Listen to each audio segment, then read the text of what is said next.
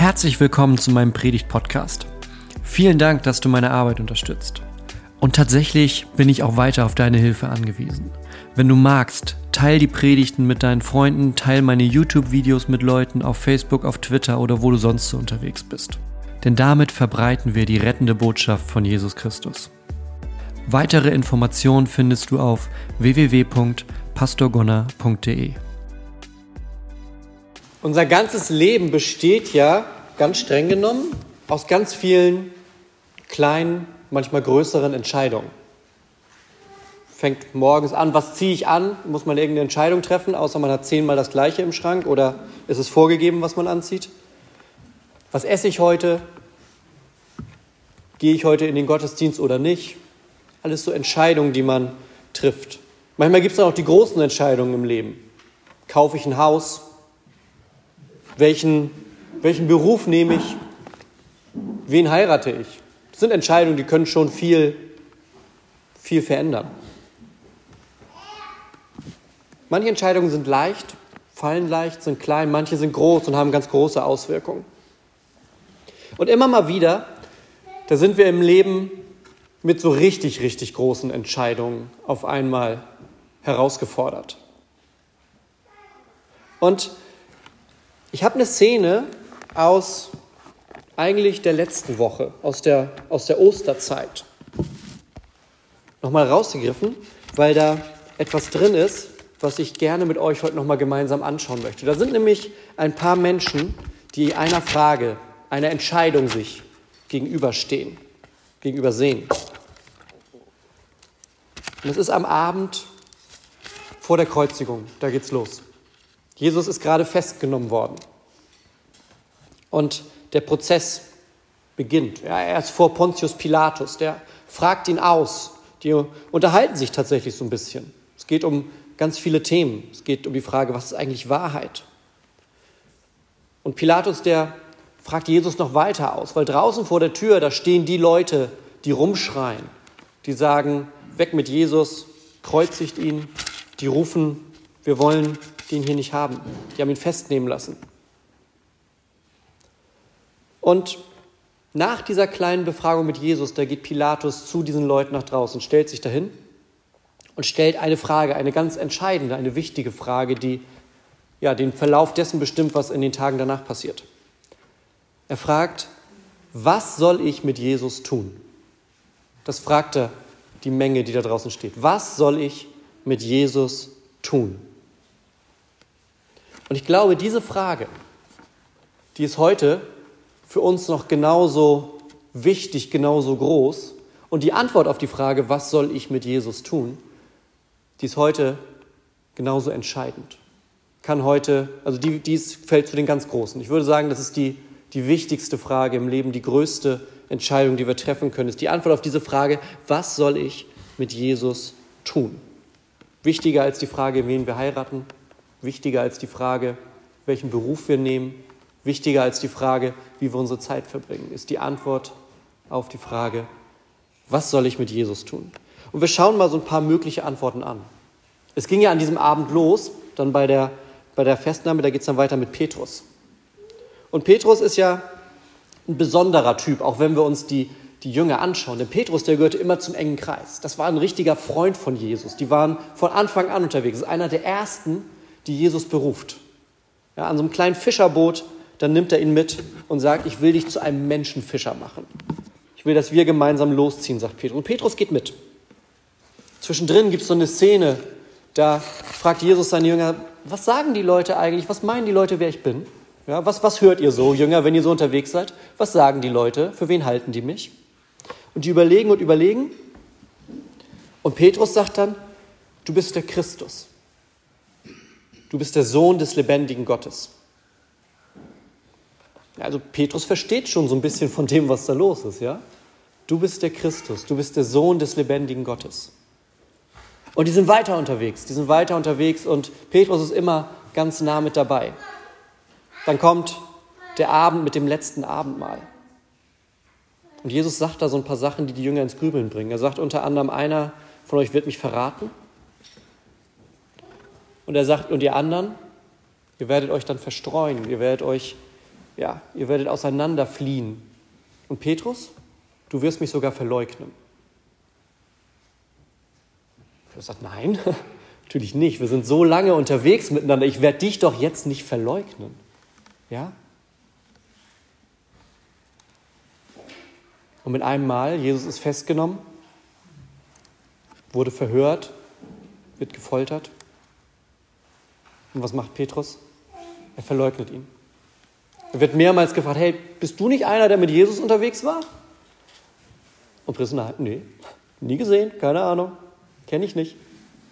Ja, dreimal, dreimal. Und läuft weg. Was soll ich mit diesem Jesus machen? Was machst du mit diesem Jesus? Was soll ich mit Jesus tun?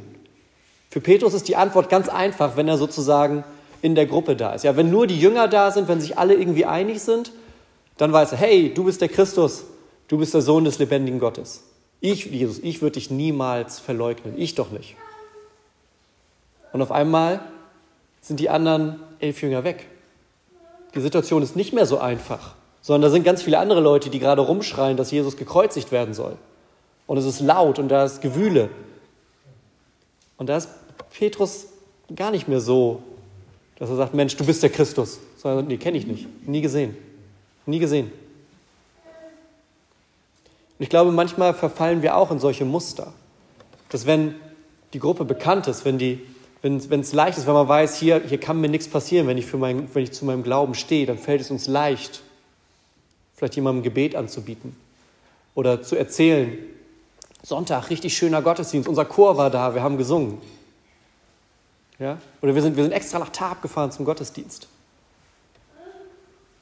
Manchmal ist man sich aber nicht so sicher, wer da gerade so alles da ist und was die vielleicht erwidern können. weiß ich die Antwort, wenn der jetzt gleich eine Frage stellt, was bedeutet der Glaube für mich überhaupt? Weiß ich, was ich da sagen würde? Ich sage lieber nichts. Ich sage, nee, Sonntag war schön, Wetter war doch toll, wir haben gegrillt. Was ja nicht eine Lüge sein muss, der Tag ist noch lang. So. Aber manchmal guckt man, wer ist gerade so da. Wer ist gerade so da? Und bin ich dann eher so wie Petrus, wenn nur Jesus da ist?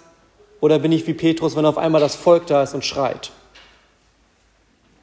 Was mache ich mit diesem Jesus? Was mache ich mit diesem Jesus? Das Gute ist, Petrus, der Petrus, der kommt wieder zurück zu Jesus. In Filmen sieht man das manchmal, ne? wenn man so diese, so diese typischen Jesus-Filme hat, dann sieht man, wie Jesus da gerade irgendwie gefesselt und gefoltert liegt. Und dann gibt es manchmal so einen Moment, wo Petrus und Jesus sich anschauen und Petrus dann wegläuft. Aber am Ende, da läuft Petrus zum leeren Grab hin. Und Jesus sagt, du sollst meine Schafe hüten, du weidest meine Schafe. Jesus nimmt ihn zurück. Und das ist das Gute, ja, das ist das Gute. Das wollen wir auf jeden Fall festhalten. Auch wenn die Situationen kommen in unserem Leben, wo wir manchmal leugnen, was in unserem Herz eigentlich los ist in Bezug auf den Glauben. Jesus nimmt uns zurück. Er möchte uns ermutigen, er möchte uns stärken, dass wir dazu stehen. Er möchte uns stärken, dass der Glaube nicht nur was ist, was in einem sicheren Raum stattfindet, nicht nur was ist, was in uns stattfindet, sondern dass der Glaube etwas ist, was in die Welt hinausgetragen wird. Und das macht Petrus nachher. Ja? Auch nach diesem schwachen Moment. Da fängt es für ihn neu an. Also Petrus, der erst leugnet und dann aber in die Welt hinauszieht. Pilatus, der hat ja den Satz gesagt, mit dem es angefangen hat. Ja, was soll ich mit diesem Jesus tun? Steht er vor dem Volk. Was soll ich mit diesem Jesus tun? Und die beiden haben sich unterhalten. Er und Jesus. Und er war so richtig damit konfrontiert. Ich glaube, hätte Pilatus die Wahl gehabt, er hätte sich dieses ganze Problem nicht ans Bein binden wollen. Er sitzt da, wurde dahin geschickt, soll sich um, die, um das besetzte Land kümmern. Ja, die Römer haben es besetzt. Pilatus wird da irgendwo in die Einöde geschickt. Kümmer du dich darum. Wenn du dich, wenn du dich bewährst, so in zwei, drei Jahren, dann kriegst du in Rom was Besseres. Und auf einmal kommt da so ein Aufstand. Auf einmal sind da Leute, die behaupten, da läuft einer, der tut Wunder, der kann auf Wasser laufen, der vergibt Sünden, und immer mehr Leute scharen sich um den und das sorgt für Stress im Volk, ja? Weil dann kommen nämlich die anderen, die meinen, die haben Religion richtig verstanden und sagen, ist alles falsch, was der sagt. Der behauptet, der Sohn Gottes zu sein, das geht überhaupt nicht. und Pilatus mittendrin, irgendwie in einer fremden Religion und hat auf einmal da Jesus vor sich sitzen und soll jetzt ein Urteil fällen, um dieses Problem aus der Welt zu schaffen. Er ist richtig konfrontiert mit ihm. Er unterhält sich mit Jesus und sagt, ich habe gehört, du sagst, dass du der Sohn Gottes bist. Jesus sagt, ja. Ja. Und Pilatus hat die Wahl, was mache ich jetzt? Was mache ich damit? Ich habe jetzt so, bin jetzt damit konfrontiert, ich habe irgendwie die Informationen da. Ich muss mich entscheiden. Lasse ich diesen Jesus frei und gehe das Risiko ein, dass ein Aufruhr ausbricht? Oder spare ich mir diesen Ärger und werde einfach nur Jesus los?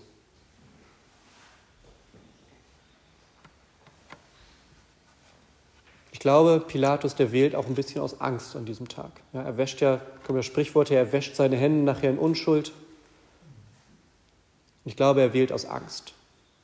Er wählt aus Angst, dass er dann lieber den Jesus weggibt. Und es gibt immer wieder Menschen, die mit so einer Situation konfrontiert sind, die irgendwie mit dieser ganzen Jesus-Geschichte in Berührung gekommen sind, die was darüber gehört haben. Die haben gehört, was das Evangelium ist. Die haben gehört, dass Gott ein Gott ist, der mit offenen Armen da steht, wenn wir zu ihm kommen. Die haben vielleicht von anderen Menschen gehört, was der Glaube in ihrem Leben für großartige Dinge angestellt hat. Dass Familien sich versöhnen, dass Leben Hoffnung bekommt. Hm, und was machen wir jetzt damit? Manchmal ist dann nämlich die Angst da, was würde passieren, wenn ich diesen, diesen Schritt jetzt tue, wenn ich, wenn ich dieser, dieser Möglichkeit, dieser Hoffnung folge. Was passiert dann? Was passiert, wenn die eigentlich gerade draußen stehen und viel, viel lauter sind als dieses Angebot?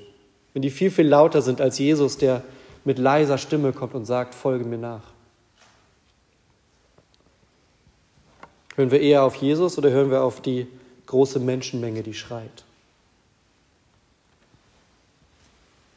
Was tust du mit diesem Jesus? Hm. Und dann ist auch die Menschenmenge draußen. Die stehen da, die sind wild, die sind laut. Und Pilatus tritt vor sie und sagt, hier, ihr habt mir Jesus gebracht. Aber ich, ich finde nicht so richtig was an ihm. Aber, haben wir ja gehört, er ist zu ängstlich, selber die Wahl zu treffen, also schiebt er es auf die anderen und sagt, pass auf, ihr dürft aussuchen, ihr dürft aussuchen. Wollt ihr, dass Jesus freigelassen wird oder Barabbas? Barabbas, der wurde kurz davor festgenommen. Da war auch so ein Aufrührer, der hat einen Aufstand angezettelt. Da sind auch Menschen zu Tode gekommen. Und er sagt, entscheidet ihr. Ja, entscheidet ihr. Wir lassen Jesus frei oder einen lassen wir heute frei und ihr dürft aussuchen.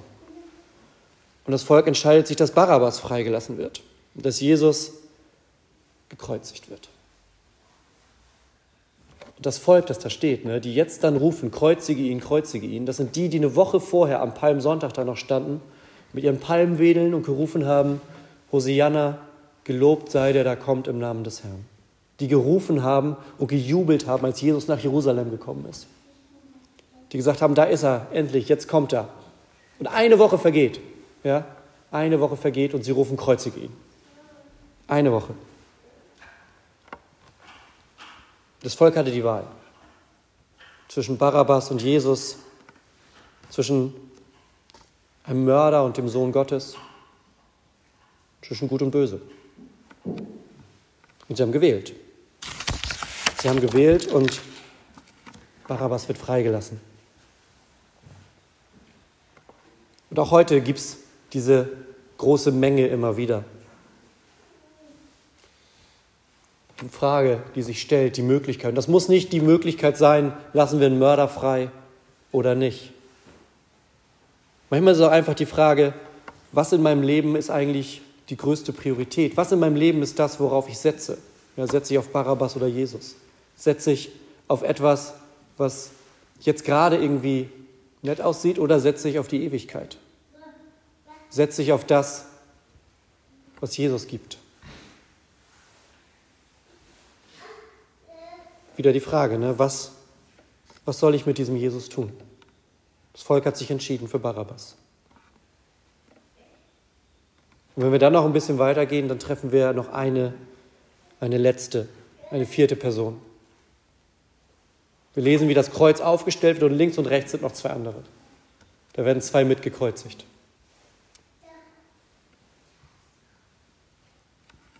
Und einer von beiden, der realisiert in diesem Moment was, der erkennt was. Der merkt, Moment mal, wir beide, ja, der andere auf der anderen Seite und ich, wir gehören hier hin. Jesus gehört hier nicht hin, merkt er. Jesus gehört hier nicht hin.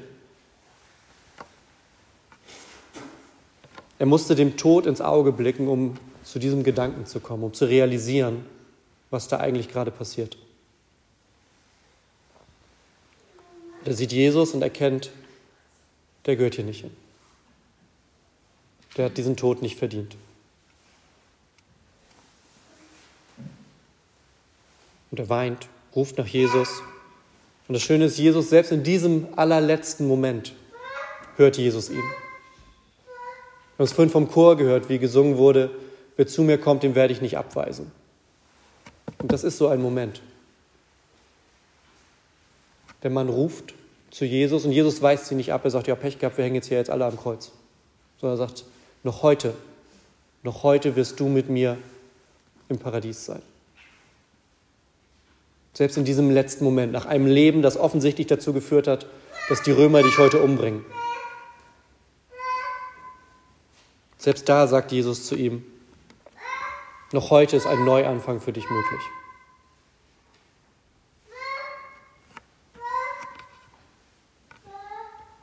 Und immer wieder sind Menschen da, bestimmt auch heute, die genau das wissen, was dieser Dieb am Kreuz weiß. Die gemerkt haben, dass Jesus besonders ist, dass er mehr ist als nur eine nette Geschichte oder eine nette Idee oder ein großer Lehrer oder einer, der schlaue Sachen gesagt hat,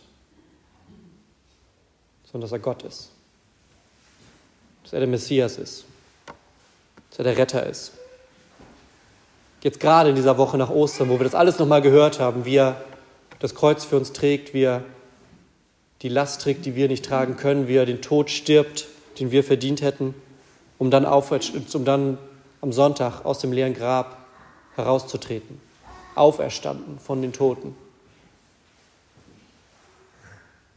Und das sind viele Informationen. Die Frage ist, gehen die vom Kopf bis ins Herz? Gehen die bis ins Herz, wo wirklich dann Veränderung stattfindet. So wie der Dieb am Kreuz, der auch irgendwie die Information gehört hat, aber bei ihm macht das was anderes. Ja, das ist der Unterschied zwischen den beiden Dieben. Beide kriegen mit, wer hängt da in der Mitte, was ist da passiert. Aber bei dem einen, da verändert es was. Der sagt, selbst jetzt, in diesem letzten Moment meines Lebens, selbst jetzt möchte ich meine Hoffnung auf ihn setzen. Also, wir können ihn verleugnen wie Petrus. Wir können die Wahl abschieben, so wie Pilatus. Wir können was anderes wählen wie die Volksmenge. Oder wir können auf die Frage, was soll ich mit diesem Jesus machen, anders antworten. Mit Vertrauen, mit Glauben, mit unserem Leben, mit dem, was wir tun wie wir Menschen behandeln, wie wir in die Welt hinausgehen. Wir können diese Frage, dieses eine Wochenende, das wir letztes Wochenende hatten, zu einem Neustart in unserem Leben werden lassen. Dass wir mit Jesus leben. Und deshalb finde ich, ist das jeden Tag, aber gerade jetzt in diesen Tagen nach Ostern die entscheidende Frage. Was soll ich mit diesem Jesus tun?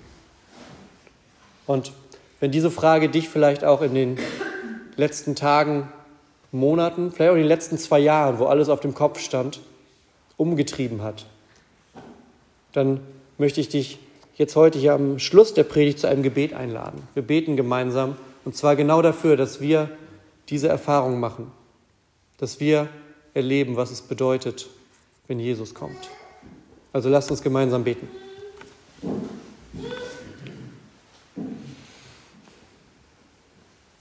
Gott, wir haben gehört, wie Jesus in die Welt kommt. wie er umhergeht und uns den Vater zeigt. Und wir bitten dich heute, lass du das nicht nur Information in unserem Kopf sein, sondern lass das Hoffnung, Glaube und Liebe in unserem Herzen sein. Wir bitten dich, dass die kleinen Schritte, die wir gemacht haben, dass die immer wieder zu dir führen. Dass wenn wir zu dir kommen, du uns nicht wegschickst. Dass selbst in den Momenten, selbst in den Momenten, die uns im Rückblick dunkel erscheinen, dass wir dein Licht sehen. Und Gott, wir bitten dich, schick uns deinen Heiligen Geist, der unsere Herzen öffnet für dein Wort. Stärke du uns. Und lass uns, so wie durch all die Jahrhunderte und Jahrtausende hindurch, immer wieder Menschen zu dir rufen, du bist der Herr, auf dich vertraue ich. Gott, und du schaust auch jetzt gerade in unsere Herzen, in jedes Einzelne. Du siehst, was in uns vorgeht, unsere Geschichte, die Momente, für die wir uns schämen, die Momente, auf die wir stolz sind. Und wir bitten dich, nimm all das in deinen Segen, verwandle es in Segen, segne uns, damit wir zum Segen für andere werden. Du siehst, wer sein Leben auf dich baut. Danke, dass du da bist. Danke, dass der Tod besiegt ist und die Schuld am Kreuz getragen. Wir bitten dich, lass uns verändert aus diesen Ostertagen gehen, so wie Petrus verändert am Schluss vom leeren Grab loszieht. Im Namen Jesu. Amen.